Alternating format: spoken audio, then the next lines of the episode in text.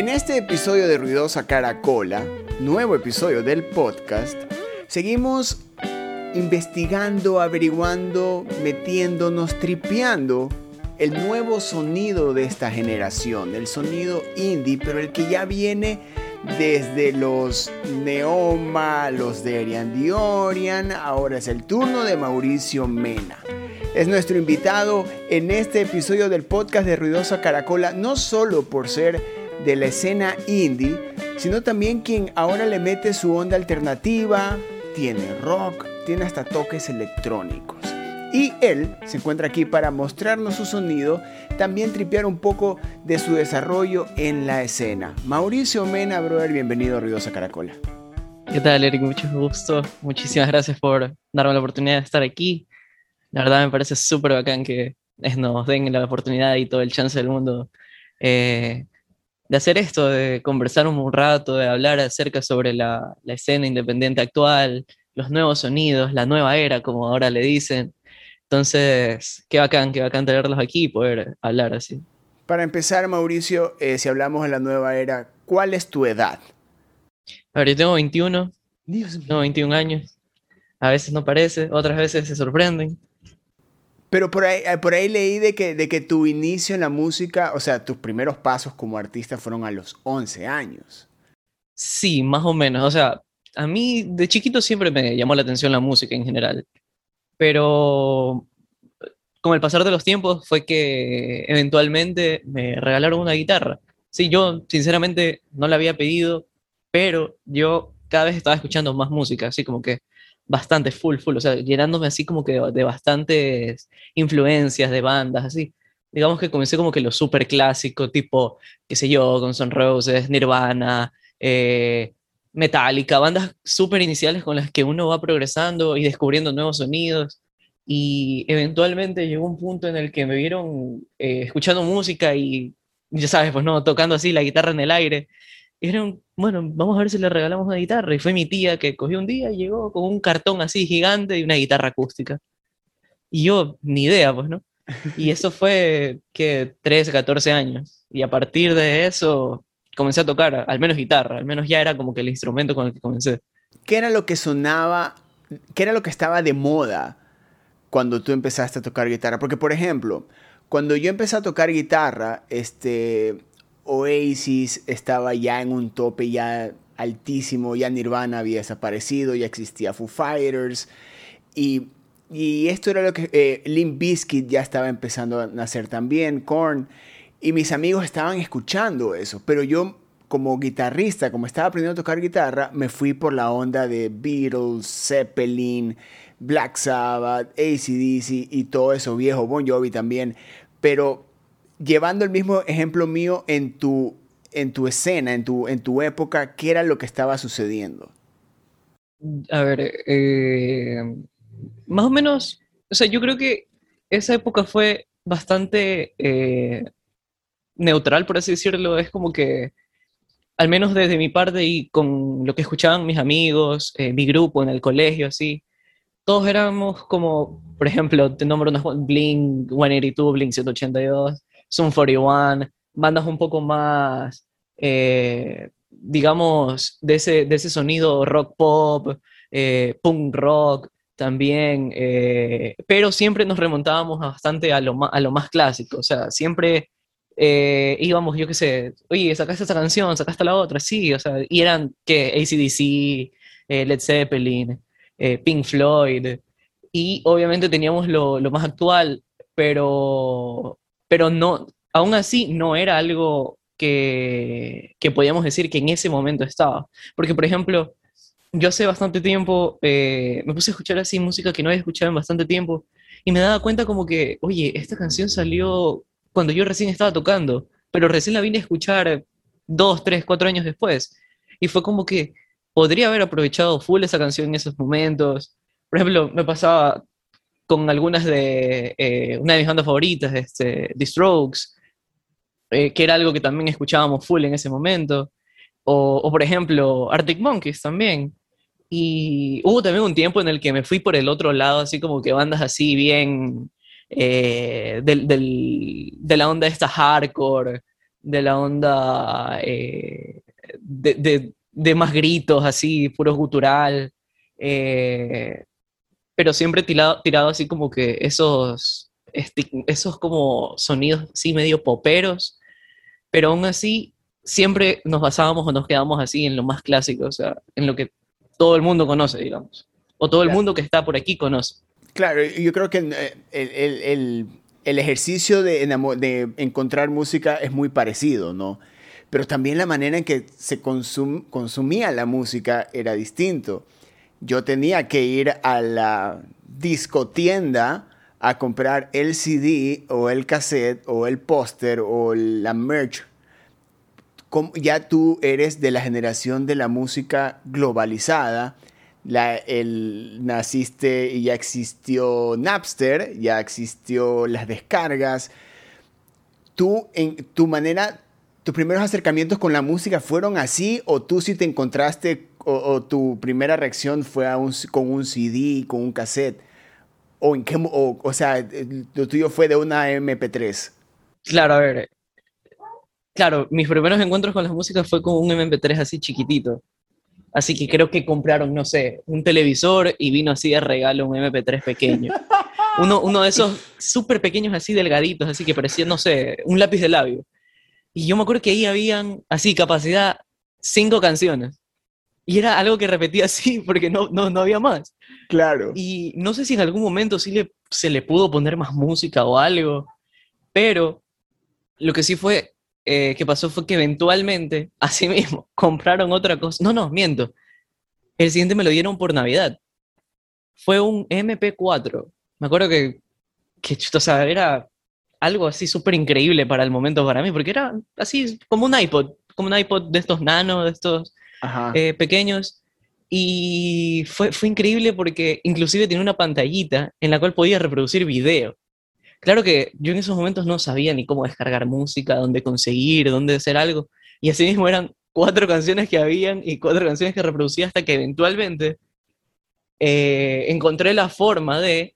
No, no, primero, sí, sí, primero, eh, a, un amigo de mi papá le dijeron, oye, ¿sabes qué? Yo tengo música en mi computadora, te la paso.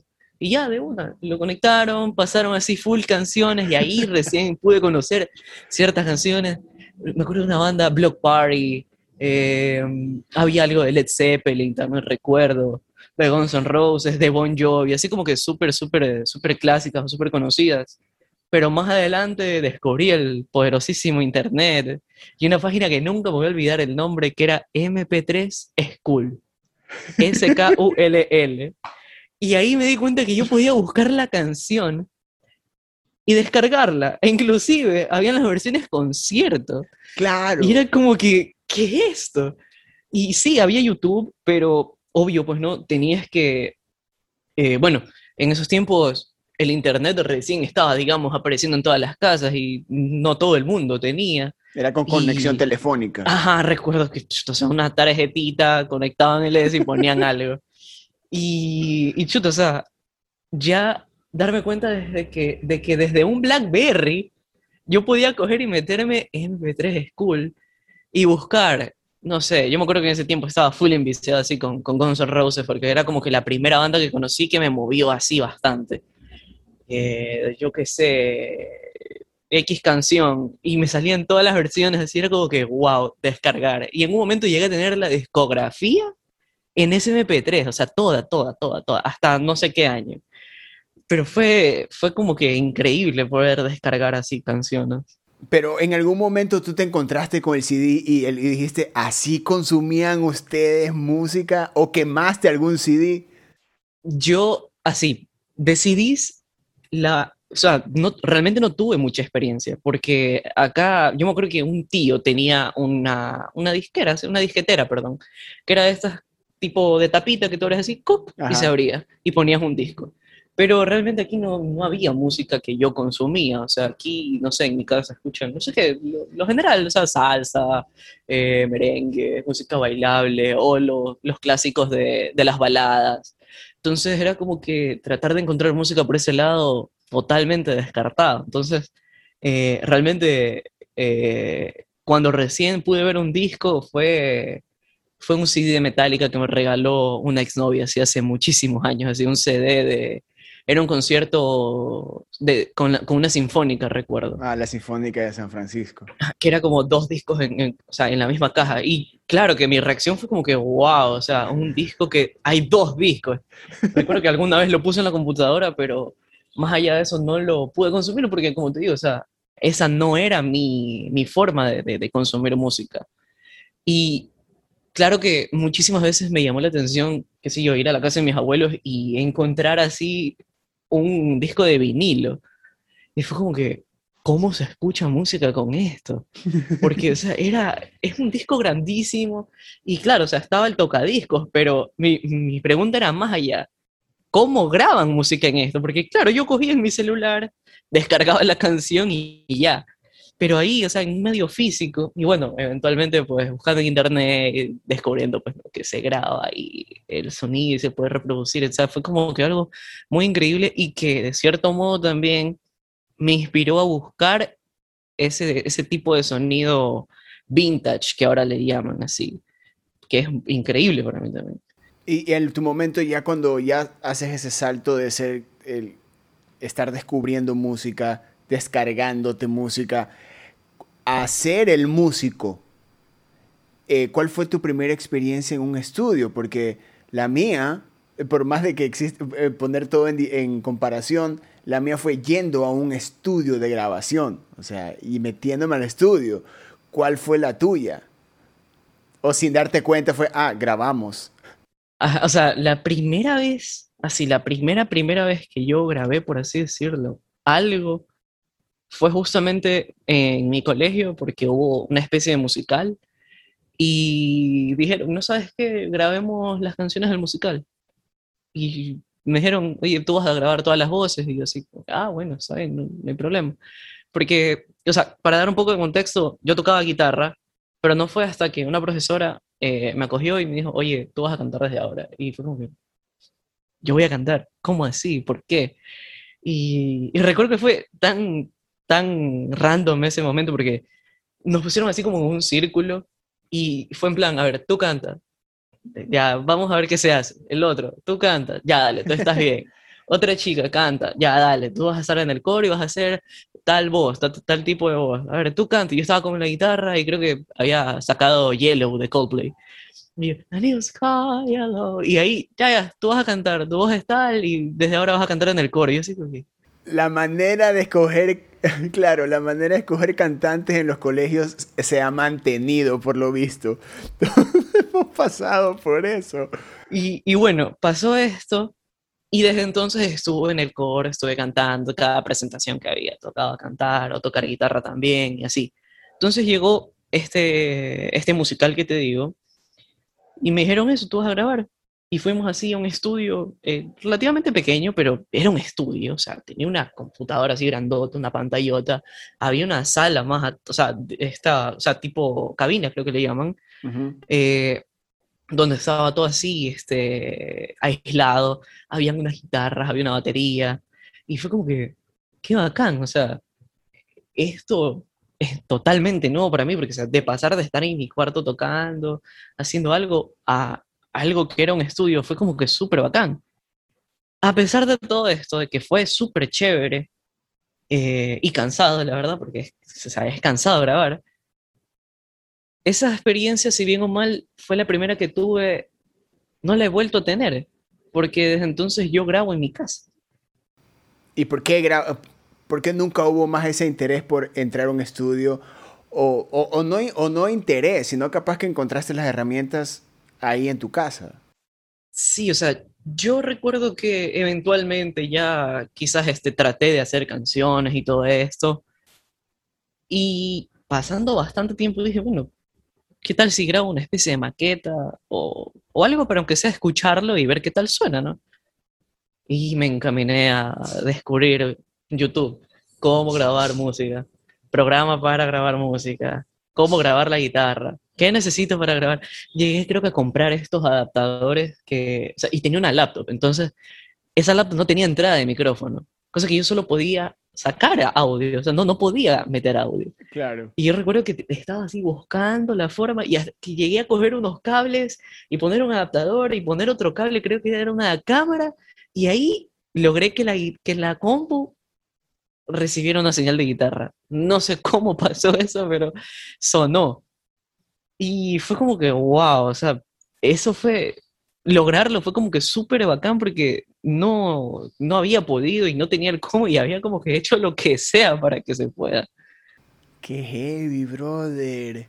Pero, y ahí tú ya grabaste y encontraste como que, ya, así se graba. Así voy a grabar. O sea, obviamente llevando, evolucionando las maneras de, de grabar, ¿no? Del de, ejercicio de la grabación. Claro. cuando ya te encontraste. O sea, fue como que la, la primera experiencia, sí. Ajá. Ajá, fue como que la, la primera toma de contacto, sí, con, con querer grabar algo, así. Eh, luego descubrí también el mundo de los plugins y todas estas cosas. Y, y fue como que, a ver, vamos a pensar un poco qué es lo que yo necesito para grabar en mi casa. Y nuevamente, así, una búsqueda, o sea, para ya grabar un poco decente. Me di cuenta que necesitabas, pues, una interfaz, obviamente el micrófono. Eh, bueno, si eres guitarrista, pues necesitarás tus pedales y ciertas cosas para dar el sonido que quieres o para tener el sonido que tienes, los teclados MIDI eh, y un largo etcétera, audífonos, eh, qué sé yo, como, como así de, de, de estudio, digamos, o, o in-ears como los que cargo puestos, que, que son para monitorearte. Entonces me di cuenta que, bueno, quiero grabar así, tampoco tengo plata para irme a un estudio, pero puedo tener plata para comprarme una interfaz pequeña. Y así fue. Ahorré, ahorré, ahorré. Me compré una interfaz, que es la que, bueno, todavía utilizo. Y me di cuenta de que la guitarra sonaba súper bacán. O sea, obviamente, en el primer momento yo no sabía ni siquiera cómo poner ahí la, para que entre y coja ese canal. O sea, un pocotón de cosas que no tenía idea. Hasta que, bueno, fui aprendiendo y todo eso. Y dije, bueno, me quedo aquí, o sea, creo que estoy bien. Las guitarras ya las tenía controladas, me faltaba bastante, obviamente, para las voces, porque grababa con mi celular las voces. O sea, dos canciones que están en Spotify son grabadas con el micrófono de este celular y suenan decente. O sea, es todo el tiempo y, cantar y bailar también es grabada con esta. Obviamente las guitarras ahí se las puede pasar por interfaz, pero las voces todo fue por, por, ese, ese micrófono del celular. Eventualmente pude comprar este que cargo ahora y con eso grabé lo, lo, siguiente del disco. Pero la única vez que sentí la necesidad de irme a un estudio fue para grabar la batería de, de una canción este, de Volver al Jardín, que es la segunda canción súper energética que comienza así con una batería. Tum, tum, tum, tum, Y si bien o mal yo había, por así decirlo, programado una batería, decía como que yo creo que a esta sí le puedo meter una batería real, una batería y aún así, no me fui a un estudio. Fui a la casa de un amigo que tenía eh, set de micrófonos para batería y tenía bien acostizado, digamos, su, su, su, su habitación donde estaba el, su batería. Y grabamos, me fui con mi laptop, él tenía su interfaz así con todas las entradas y grabamos esa batería. Hay, hay momentos en lo que, por más de que sea digital o análogo, me estoy dando cuenta que igual puede ser orgánico. ¿Cuándo tú te diste cuenta de que ese ya era un sonido, de que sonaba bien, de que estaba ya como que, ok, estoy logrando algo aquí, estoy llegando a una identidad? ¿O fue la suma de experimentos cuando te diste cuenta, ah, tengo una canción? Ya, más o menos, o sea, yo cuando ya descubrí cómo grabarme y cómo eh, tener, digamos, una maqueta, me di cuenta que necesitaba así como que buscar full acerca de cómo mezclar, cómo masterizar. Y afortunadamente actualmente existen así como que full plugins que te hacen la vida demasiado fácil. O sea, inclusive para masterizar eh, está el Ozone, que es este, automático. O sea, obviamente tienes que hacer tus correcciones y todo, pero te da como que un primer indicio de cómo está sonando y si estás haciendo bien la mezcla. Entonces dije, bueno, tengo que meterme a aprender full. Y sí, fue demasiados videos en YouTube, eh, cómo funciona un compresor, cómo funciona un saturador, cómo funciona tal cosa, cómo se ecualiza una voz. Entonces, yo lo que hacía era comparar lo que había hecho con otra cosa. Eh, y yo, qué sé yo, descargaba así una canción en formato así, el mejor formato posible, la abría en mi, en mi, en mi programa de, grabación y obviamente buscaba una canción que sea eh, relativamente similar, ¿no? Y, y, en esos momentos era como que, a ver, esta canción no me suena a lo que yo estoy haciendo, entonces algo estoy haciendo mal. Entonces, por ejemplo, me trataba de fijar, qué sé yo, en el, en el bombo, me trataba de fijar en las guitarras, qué, tan, qué tanto abarcaban o qué tanto no, no invadían a la otra parte de la mezcla, o las voces, qué tal me, marcaban. Entonces, cada vez fui dándome cuenta de ciertas cositas que tenía que mejorar y llegaron a eso. Las referencias que usabas para, para saber cómo estabas llevando tu grabación, ¿son las mismas referencias que son tu inspiración como músico? Las actuales, sí. O sea, como yo te digo, yo comencé escuchando música, digamos, bastante común, bastante clásica. O sea, que cualquiera que escuche rock te va a decir, ah, sí, esa canción. O cualquiera que conozca ligeramente te va a decir, sí. Eventualmente conocí bandas más secretas, más, más indie, más eh, así con sonidos extraños. Y obviamente ya después fue como que, a ver, quiero sonar como esta banda que tiene 20.000 oyentes en Instagram, quiero, eh, perdón, en Spotify, o quiero sonar como esta banda, eh, o quiero no sonar, sino como tener esta parte de la banda, porque una cosa es sonar como, otra cosa es, digamos, inspirarte, ¿no? Entonces, obviamente actualmente escucho música totalmente distinta a la que yo escuchaba antes. Actualmente es otro, otro, o sea, totalmente diferente. Y eso también es lo bacán de la música, porque va, va cambiando, va evolucionando, va, va dejando de ser lo que era antes y, va tomando como que otros caminos. Entonces, eh, actualmente yo quise cojo una referencia, por poner un ejemplo muy común, Mac de Marco, eh, que si bien o mal él se lo conoce bastante porque bueno, es Mac de Marco, es como que la cabeza del indie y todo esto, pero tiene su sonido. Y a pesar de todo eso, el man como que suena antiguo, suena vintage, porque es verdad, quizás tendrá eh, todas las ventajas de poder grabar con equipo analógico o poder pasar por, alguna, por algún compresor así mismo analógico o algo, pero igual de cierto modo tú puedes como que acercarte a eso y es siempre lo que trato, o sea, yo más que, que tratar de sonar así como alguien es tratar de imitar así lo, lo, lo antiguo, lo, lo, el, tape, por ejemplo, lo, de los cassettes. Eso, ese, ese, reto también es muy interesante de que mencionas porque, por ejemplo, en, en tu canción, en todo el tiempo, eh, es una canción muy ochentera. Es muy ochentera. Ya. Pero, no, pero en, esa, en esa parte de los ochentas donde se empezaba a descubrir el digital, ya los recursos digitales pero no deja, no deja de sonar a tape, a la cinta, así como lo que tú has querido hacer. Todas estas cosas son a propósito, todas estas cosas son porque sabes de que tienes un plugin que te puede dar esa opción y ya tienes como que tus plugins definidos para los que son tus canciones o en cada canción hay como que esta experimentación de la específicamente hablando de la parte digital, ¿no? Claro, eh, ya mira, con todo el tiempo, como te digo, primero las voces fueron grabadas con el celular, así que algo tuvo que haber hecho esto también. O sea, como que es un factor también, creo que yo importante al momento de, de, esa canción. Y realmente, como te digo, siempre busco ese sonido viejito, ese sonido eh, como que, eh, como tú mismo mencionaste, ¿no?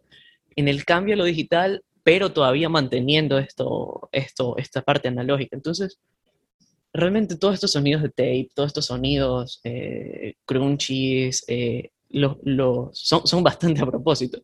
Eh, actualmente ya he conseguido mejores plugins y todo esto, pero aún así me creo que... Recuerdo que una de las primeras así maquetas que hubo de otras canciones, literalmente busqué así mismo en YouTube, sonido de vinilo. Descargué el sonido del vinilo y lo puse y, y o sea, obviamente sonó, pero no era como que estaba procesando una, una señal, sino que simplemente estaba ahí. Pero aún así estaba. Obviamente, ya con un plugin tú es como que estás pasando esa señal por el, por el tape, lo cual pues le da otra característica y actualmente los uso. Y algo que también destaco es que siempre trato de experimentar, o sea, por más que ya tenga una forma de trabajar, o sea, un, ecosistema de que haya este plugin puede servir para esto, este para esto, este para lo otro, eh, siempre busco como que otras cositas. Eh, hace poco estuve probando, probando un plugin de, no, recuerdo el nombre, pero el punto es que le daba como que a la voz un sonido así bastante digital, pero con bastante así, con bastante reverb y con bastante delays, pero cortos, cosa que no llegaba a sonar como, por ejemplo, un autotune eh, bien hechecito, pues, ¿no? Eh, sino que era como un sonido así, que hacía como un wobble, wobble, wobble, wobble, wobble. Entonces era como que súper chévere eh, meter ese tipo de sonidos y aún así ese sonido lo pasaba por un tape, como para mantener esa, esa esencia. Esa canción todo el tiempo tiene ciertas cositas que, que también le dan esa característica, o sea, eh, al principio del todo hay un sonido de, de un celular, o sea, de, de, estos de juguete, o sea, de esos que, que sonía el sonido del perrito, o sea, no, no, no, ay, ay, ay, ya, esos sonidos están al principio y al final, y todos son a propósito, o sea, al final es un relajo esa canción, hay como que demasiados delays, demasiada eh, river, demasiado todo, y, y, está hecho de cierto modo para que la canción llegue así como que a explotar al final. Y, y trato de que todo se abarque ahí para que la persona que esté escuchando se diga como que, ¿qué pasó aquí? Y es como querer saber qué pensó esa persona sobre esa parte. En, la, en, la parte del compositor, eh, un instrumento te inspira para componer, un acorde nuevo, una escala nueva. A ti un plugin nuevo te, te, te inspira para componer una canción para usar ese plugin. Con ciertas canciones sí, porque, o sea, por ejemplo, yo la mayoría de veces suelo componer con la guitarra, con la guitarra acústica más que nada. Y me voy imaginando cómo puede llegar a sonar con esto de aquí, con esto de acá, qué pasaría si cambio esto y ese tipo de cosas. Pero luego, hace que unos meses, después de, de la gira que tuvimos, me sentí como eh, en esta crisis, ¿no?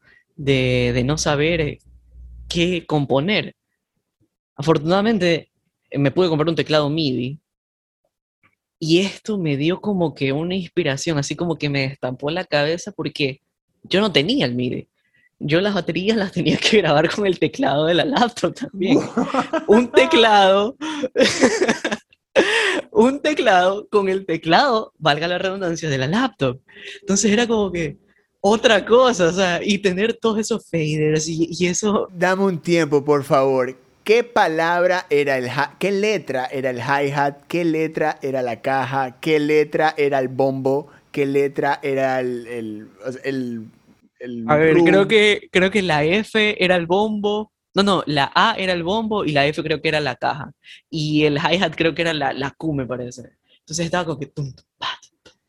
¡Qué lámpara, brother! Esto, este, este, este episodio ha sido una explosión en mi cerebro. Y, y, es, o sea, es muy interesante eh, esa, esa recursividad que tiene tu generación por la cantidad de herramientas que tienen ahora.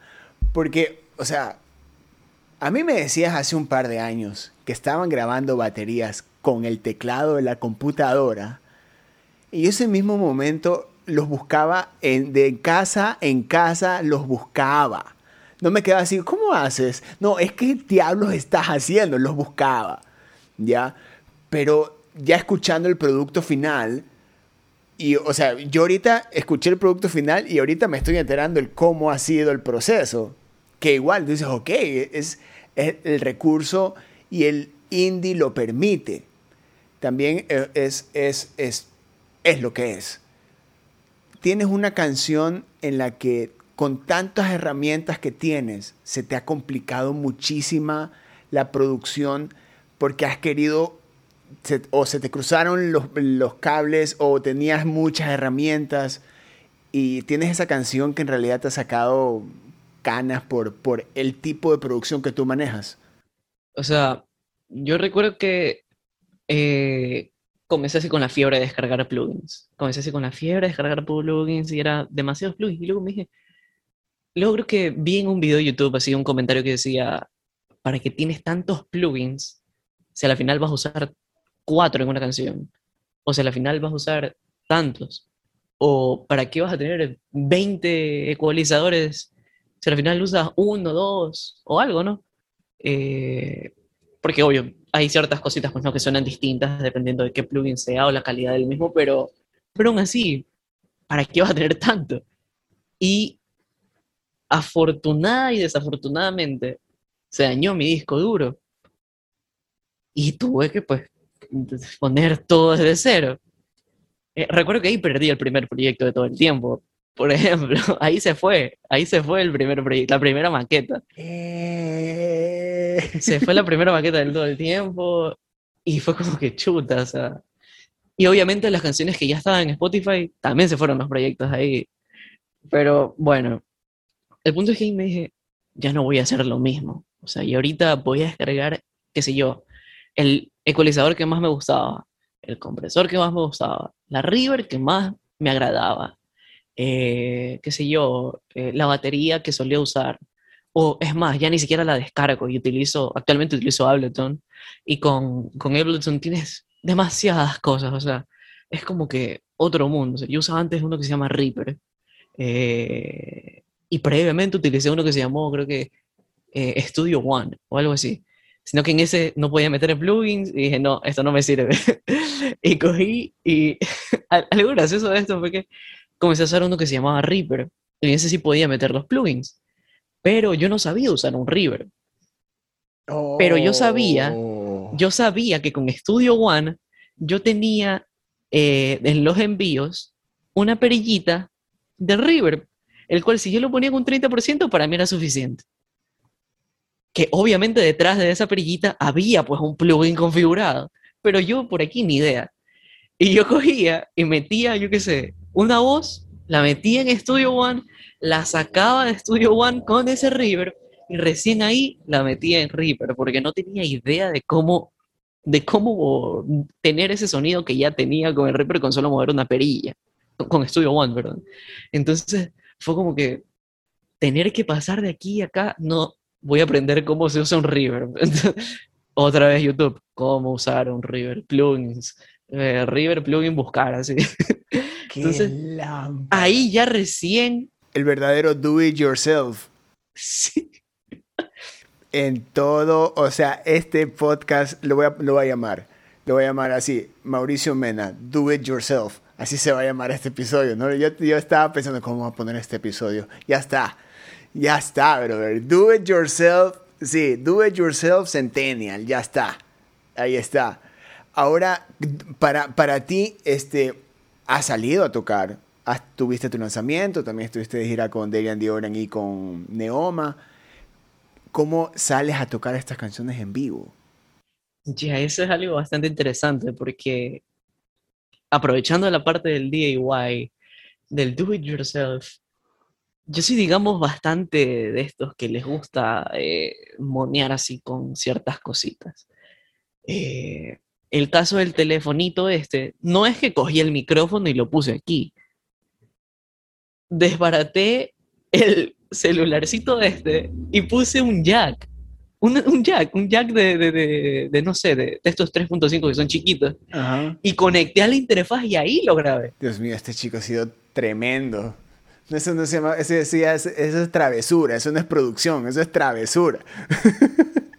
Aprovechando pues no de esta travesura, eh, hay, una, hay una, no sé si es un género, un estilo o técnico, yo qué sé, pero que se llama circuit bending, que consiste en coger juguetes o cualquier cosa que reproduzca sonido o tenga un parlante y lo mínimo ponerle una entrada así para conectarle un plug y sacarlo por un parlante. Lo mínimo que puedes hacer por el, de circuit bending.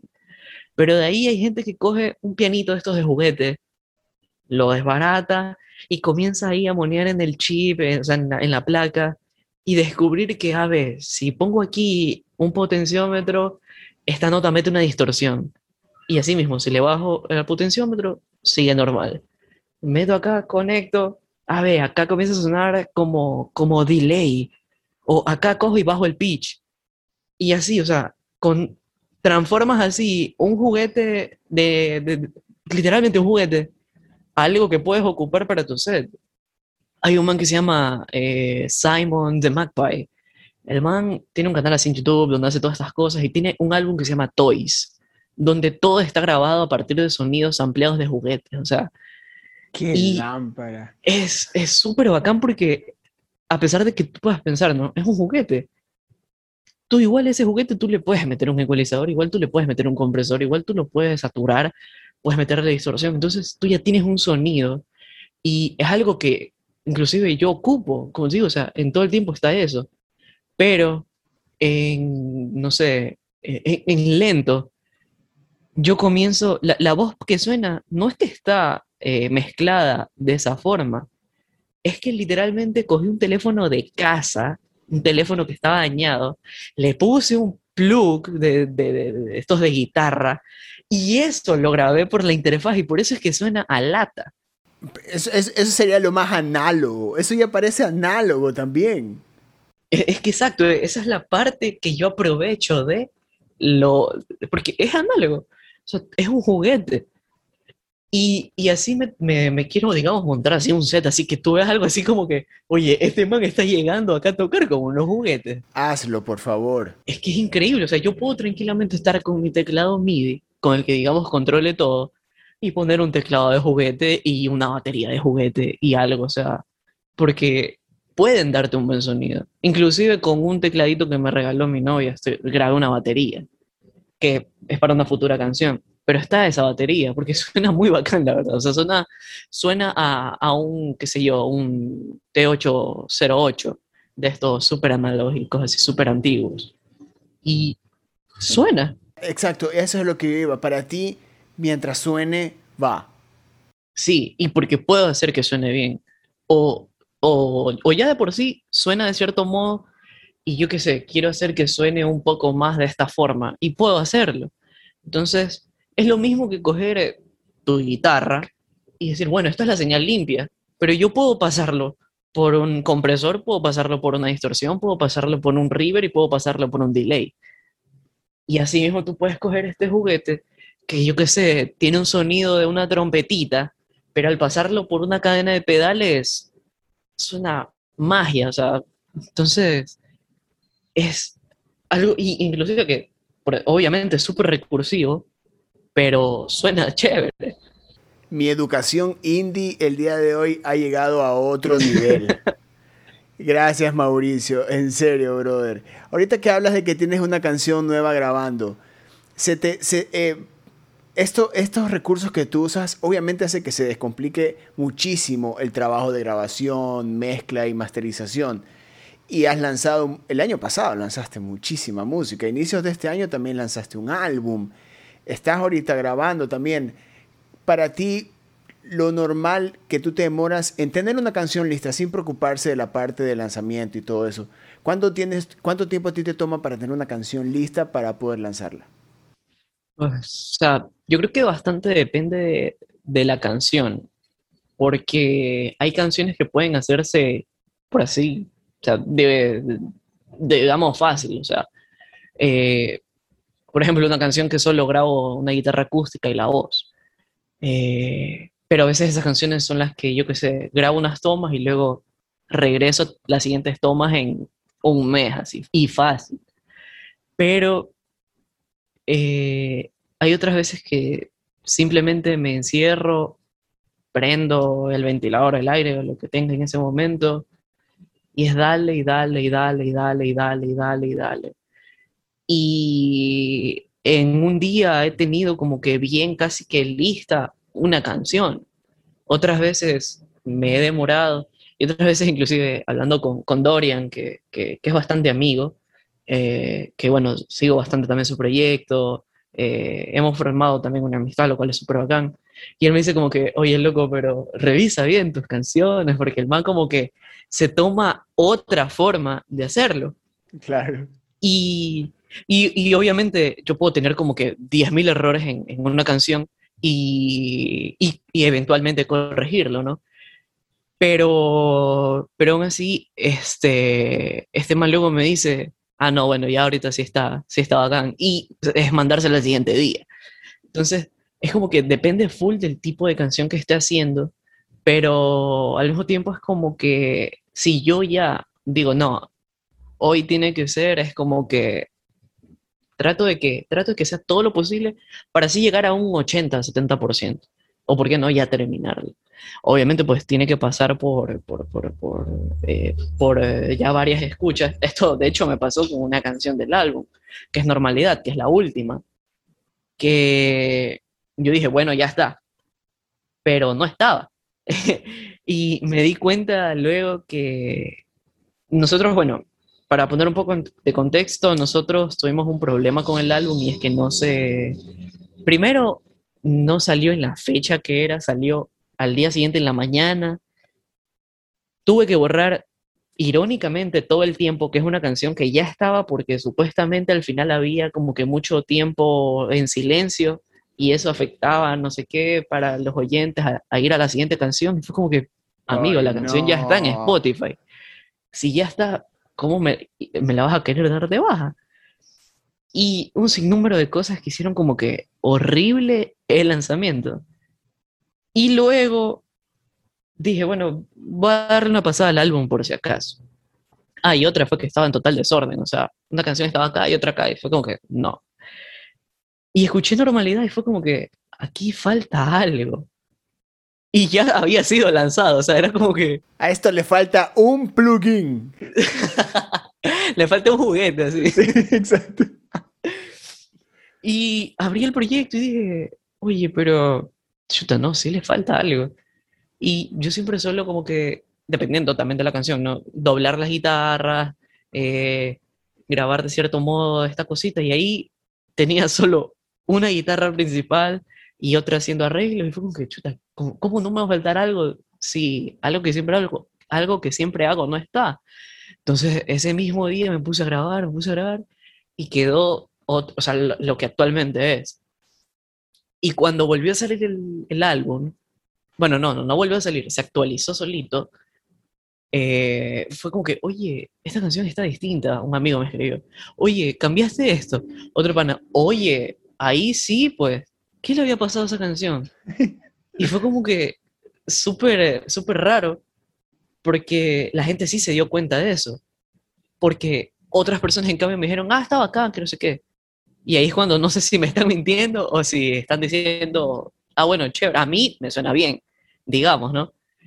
Pero fue bacán recibir ese feedback de, ah, no, ahorita sí suena bien. Y ahora también tú siendo, tú siendo eh, ya representante de este sonido. Y para cerrar eh, este episodio, que estoy seguro que debemos tener otro más, seguro. Quisiera, quisiera, quisiera tener uno con, ya, ya tuve uno con Darian Dioran la semana pasada, pero quisiera tener uno con los dos juntos. Eso voy a hacer, eso voy a, voy a, eso voy a, planearlo. Eh, ya has tenido la oportunidad de tocar con muchísimos también exponentes de la escena. Dame tres artistas locales para tripear tres artistas. A ver, yo creo que, a ver, eh, ahorita te podría mencionar Sebastián. Sebastián creo que está haciendo un proyecto muy bacán. Eh, los sonidos que está metiendo son como que súper chéveres, o sea, eh, y también, bueno, spoiler, vamos a hacer un FT. el búho de Minerva, el Búho de Minerva es una banda que actualmente está queriendo, o sea, va a explotar. Y, o sea, el sonido también que están tratando de dar es súper bacán. Y aguanta, déjame acordar el nombre de este man.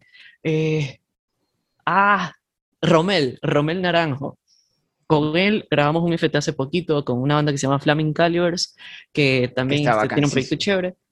Ajá, es algo súper raro, pero es bacán. Están tostados, brother. Y, y este pana de Romel creo que tiene 14. sea, es muchísimo menor que yo. Dios mío. Y que tú, por supuesto. Y el man tiene, bueno, tres canciones con esta, pero son dos canciones que suenan súper bien y que eh, están súper bacanas. O sea, ya las tienen en Spotify y todo. Tiene pocos oyentes porque, bueno, supongo que tratará de moverse y todo eso. Eh, ya tendrá su boom. Pero la verdad es que yo sí lo recomiendo porque cuando lo escuché fue como que, oye, este man suena súper bacán y todavía no lo conocen. Entonces, yo creo que esos tres están como que eh, por conocer y por eh, ser parte también de lo nuevo. O sea, Sebastián es como que este sonido electrónico súper psicodélico y súper eh, nuevo también y súper experimental, que es lo bacán. El búho de Minerva tiene un sonido súper bien hecho y súper bien armado. O sea, toda la banda es como que todos están en el mismo canal. Y este pana de Rommel, creo que, o por la edad que tiene y por la forma en la que está sacando su proyecto, eh, también eh, va a ser como que algo súper bacán. Mauricio Mena, mi brother, muchísimas gracias por haber estado en este episodio del podcast de Ruidosa Caracola. Ha sido increíble tripear contigo tu sonido y gracias por haber estado acá. Muchísimas gracias a ti, Ruidosa Caracola, por supuesto, por invitarme. Eh, la verdad me encanta bastante el formato que tienen ustedes. Así que nada, espero que con Derian pues no podamos tener aquí también un momento de conversar, de tripear, así, hablar un poco de, de cómo somos recursivos en todos los momentos posibles que se pueda. Y, y eso, loco, muchísimas gracias por la invitación. Pero ya eh, salir de esto e irnos a un concierto así en vivo, que creo que es muy importante. Así que muchísimas gracias a todos también por escuchar. Gracias, brother. La moraleja de este capítulo es hágalo usted mismo. Do it yourself. Ahí tienen, así es. Ahí tienen más episodios para tripear. Muchísimas gracias por esa buena onda con el podcast de Ruidosa Caracola. Yo soy Eric Mujica. Adiós.